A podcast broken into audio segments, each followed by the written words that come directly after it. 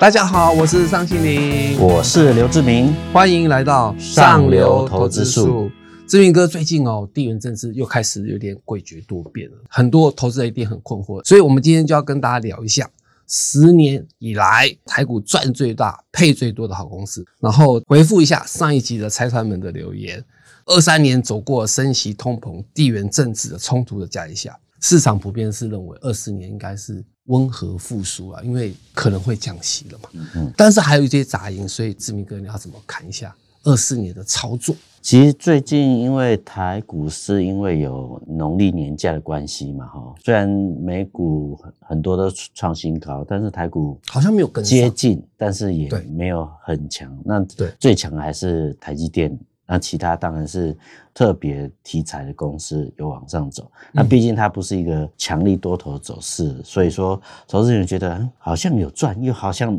没太赚到，好像就一直僵僵在那边的。对对，五百七八十的时候你买了台电，也许就觉得诶蛮不错。那其实美股创新高，理论上我们应该创新高嘛哈，但是现在因为年前的关系，资金本来就是有点退潮。那我觉得应该是在农历年后，的确会再带动一波跟上来的风潮了。所以说，应该理论上开红盘是机会是蛮大的。那当然，全球股市创新高，你也不要认为它就是会一直往上走。很多国外的投资长也有说，哎，你现在炒作这个美国科技股，可能也会让美股造成数十年最大的崩盘。当然，我们要保持戒心呢，也不要说人家觉得崩盘就会崩盘，因为很多大师都讲会崩盘十年，但股市都涨十年，你还你如果重点是发生了以后，你怎么去应应对，这才是最重要，而不是预测它将来会怎样。当然，台股未来有机会跟上美股创新高。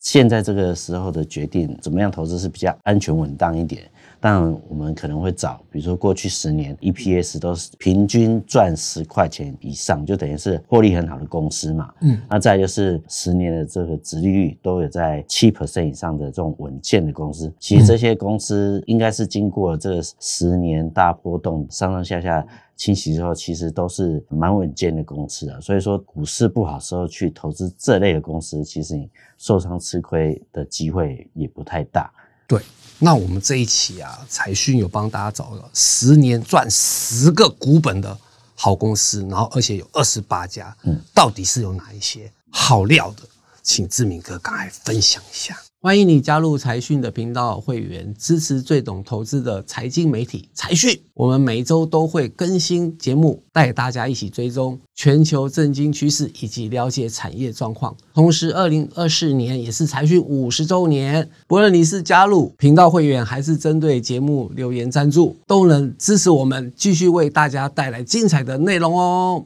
大家都知道，大立光是台股赚最多的公司嘛，一辈子都一两百块以上。过去大立光状况好的时候，因为手机的镜头从一颗、两颗、三颗，厉害一点的可能到四颗，但是那时候已经接近饱和的时候，大立光的股价从一百涨到六千嘛，然后再从六千跌到两千。对，但是现在又有一个新的 pattern，就是因为苹果跟华为开始导入这种潜望式镜头。导入潜望式当然是要画质更好。那你将来比如手机加入 AI 功能的时候，你当然要画素啊，什么细节都要很好，AI 的运作会比较顺畅。所以说新一波这种潜望式规格的改变，那其实大力光是应该是全球制造这个潜望式镜头最好的公司。法人也都估今年状况了，就是挑战三千以上的机会是蛮高的。我觉得这是非常值得大家去期待的一家过去的股王，但它又重返繁荣嘛，哈。对，那另外一个就是台湾的联发科，当然也是台湾最重要的 IC 设计公司嘛。嗯，那它最大的特色就是因为其实它在 AI 手机晶片的，像天玑九千三跟九千四，它的效能是超越高通的。那另外一个联发科最最最最重要的是，它跟台积电其实是合作的非常密切嘛，等于是台积电在手机上能用的最好的晶片，其实都会提供给联发科去代工制造。所以它的产能也是没有没有什么问题的。所以说联发科在这样的趋势下，尤其有奥运的商机嘛，大家换手机的机会就会比去年要更好。所以说它其实 EPS 反而估它有赚五个股本的实力啊。所以说我觉得联发科趋势往上走的状态可能会延续到甚至是一整年，所以说我觉得现在关注联发科的这种呃时间点也是蛮不错的。另外一个就是像高速传输，当然大家都知道，不管是 AI 手机、AI PC 需求就会更多。那台湾做高速传输比较厉害的 IC 设计公司就是普瑞，其实它每年也都赚两个股本以上。那对大家对它今年的成长预期也是蛮高的。有机会 EPS 是在三十九块，其实成长也是蛮不错。嗯，另外就是 AI 伺服器这一块呢，大家可能会关注呃广达、伟创啊、技嘉这样的伺服器制造公司，但是里面最重要像伺服器的导轨就滑轨的部分，川湖是做的最好嘛，所以说它去年的营收有小小衰退，但是就是龙年之后，其他营收成长的速度应该会比大家想象的要快，那有法人估它今年呃营收可能会从去年的五十几亿变今年八十几亿，所以说它 EPS 可能会挑战三十八块左右，所以说它成长力道也是不错，这我觉得这个也是值得大家去特别注意的。然后哎、欸，我补充一下，投资朋友一定看到这些绩优好公司，然后会说啊，这个都一千块以上的投资朋友，你可以回顾去年那个外资有出一份报告，就是科技七巨头。然后科技其实有在去年涨了七十五趴，打败了 S&P 五百的平均，然后剩下的四百九十三档平均只涨了六趴，所以应该是说资金现在会越来越集中在这些好公司身上。我台湾也是有很明显的现象，就是你哎，大家有没有突然发现说，哎，千元股王好像越来越多档，以前可能只有一档就是千元股王，然后就没有其他的，然后现在是哇，已经十，已经可能超过十档了，然后接下来可能会。资金会越来越集中在这些绩优的好公司。其实我们看那个呃 EPS 年连续十年赚一个股本以上的公司，你看很多那股价都是非常高、非常高的。对对，都是接呃不是五百就是接近一千，是甚至都是千元等级的这些公司。其实对，现在就是说大家看明年这个科技产业状况，你如果不是跟 AI 有关系的哈，你很难有。不错的表现，跟 AI 联动越强的公司，它当然它的呃梦想跟成长力道可能会比大家想象的要高，尤其是法人资金会往这边布局，所以说可能是要法人的思考模式去投资现在的台股才比较，不是像过去说觉得千元股价是很高，但其实有时候涨幅高的都是好几百块，然后要挑战 千元之后，涨幅速度会可能比其他的要要快一点。那另外就是像比如说我讲群联好了，当然，他们董事长潘建成就希望他们员工能买公司股票，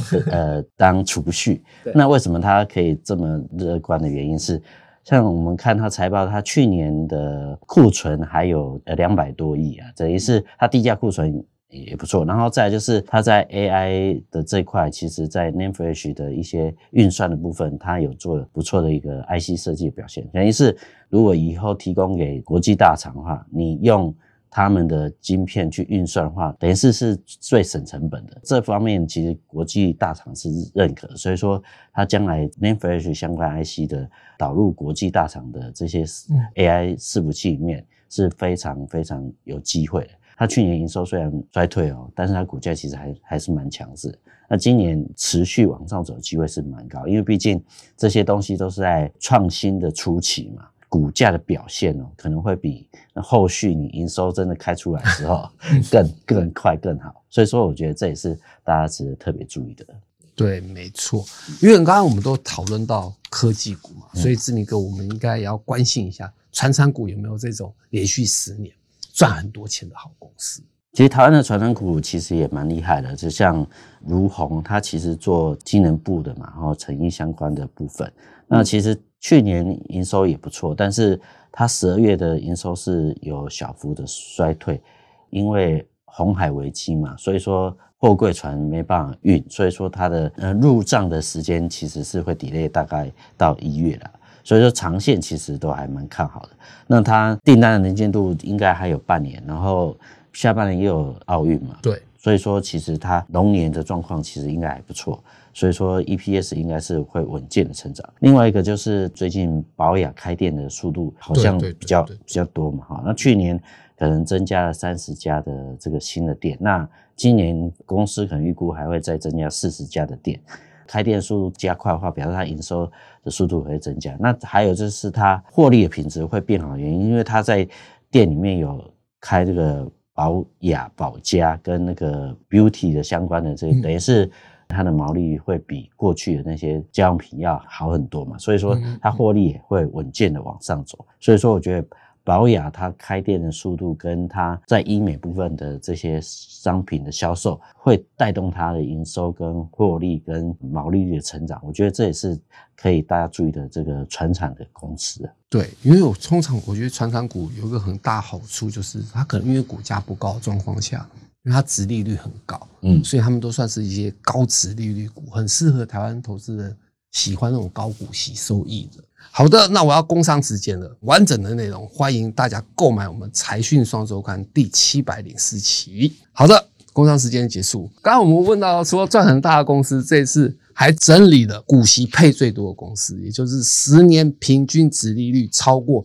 七 percent，然后投资朋友七 percent，一样要请一下志明哥分享一下。其实台湾呃十年这个殖利率超过七 percent 公司，嗯，一般你都可能会认为是个。传产公司可能会比较多，其实，呃，像不是吗？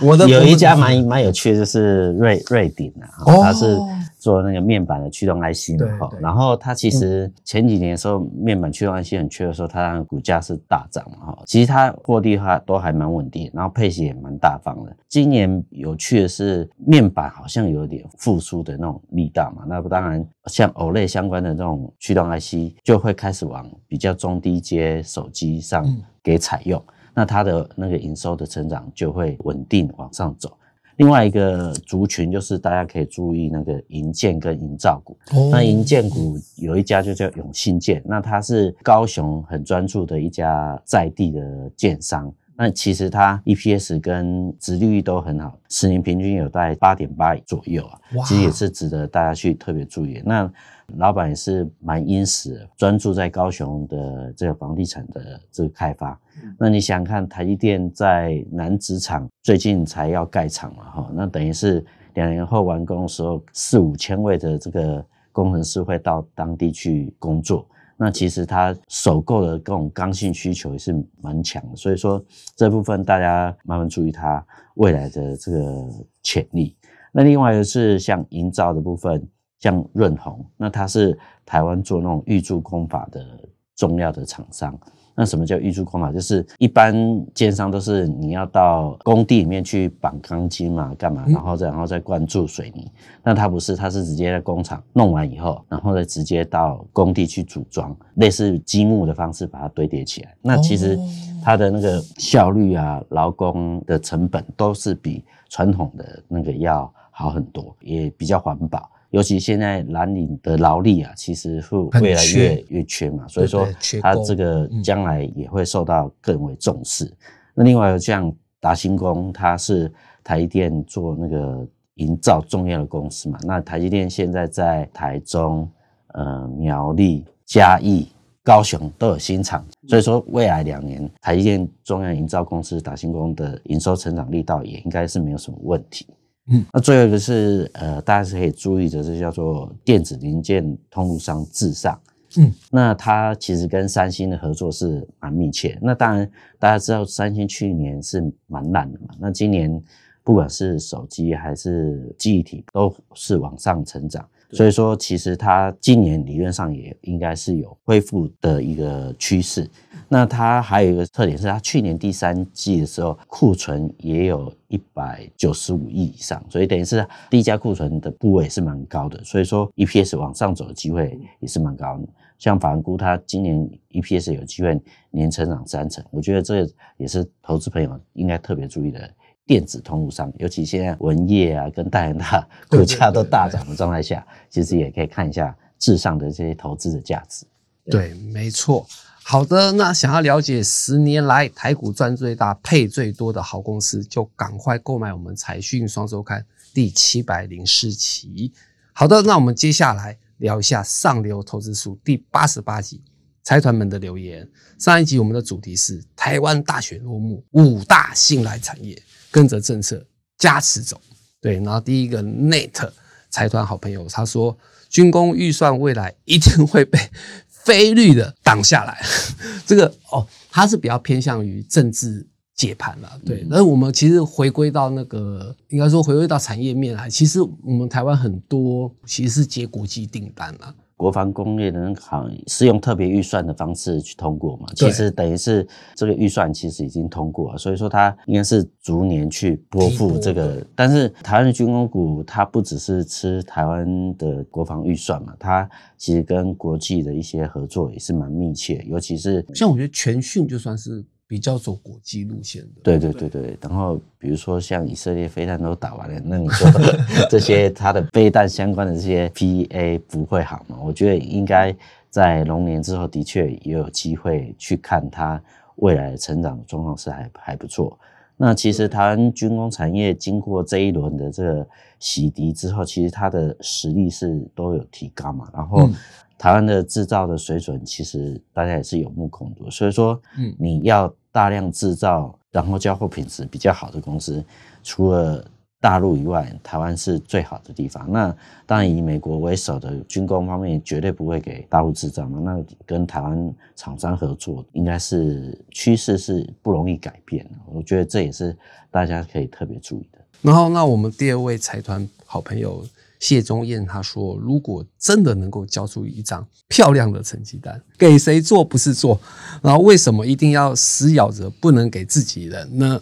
然后内举不避亲，这没什么，老百姓只要结果，不需要看过程，只有相关的利益团体才会在乎。军工产业最重要还是你要认证嘛，嗯，那你认证通过，你当然在名单里面，但是你真的要量产又一回事哦，对，这是两件事。嗯比如说我们。”之前像雷虎，他会做很多无人机嘛，哈。那后来他为什么还是跟汉翔合作？那原因是汉翔在量产部分的能力，不管是工厂的管控啊什么，都是受到控制过、严格管理过的一家公司嘛。所以说，你要透过这个体系去量产，才有可能把数量做大做稳嘛。跟汽车一样，很多汽车零组件会做跟。会量产，这个截然不同的对对世世界，所以说这部分他有能力做，然后又有能力量产的部分，我觉得应该是台湾的这些相关在地的公司，因为毕竟当初呃蔡总统的这个国防工业，就是为了扶持台湾在地的制造厂商的能力嘛。当然有自己的国防工业，你将来要发展什么东西都会比较顺畅一点。我觉得方向应该是也不会容易改变，对。对对对，就就比方说像汉翔就是大厂嘛，就是、嗯、就他是因为有能力，所以 F 十六的那个维修的订单就会丢给他。嗯，然后像是龙德造船，就是因为蹲点很久，蹲了十几年，然后他现在是有能力做沱江舰。如果没有能力，其实还是才买啦。好的，那我们今天就聊到这里，记得按赞订阅。也欢迎购买我们财讯双周刊第七百零四期，里面有更多精彩的内容。上流投资，我们下次见，拜拜。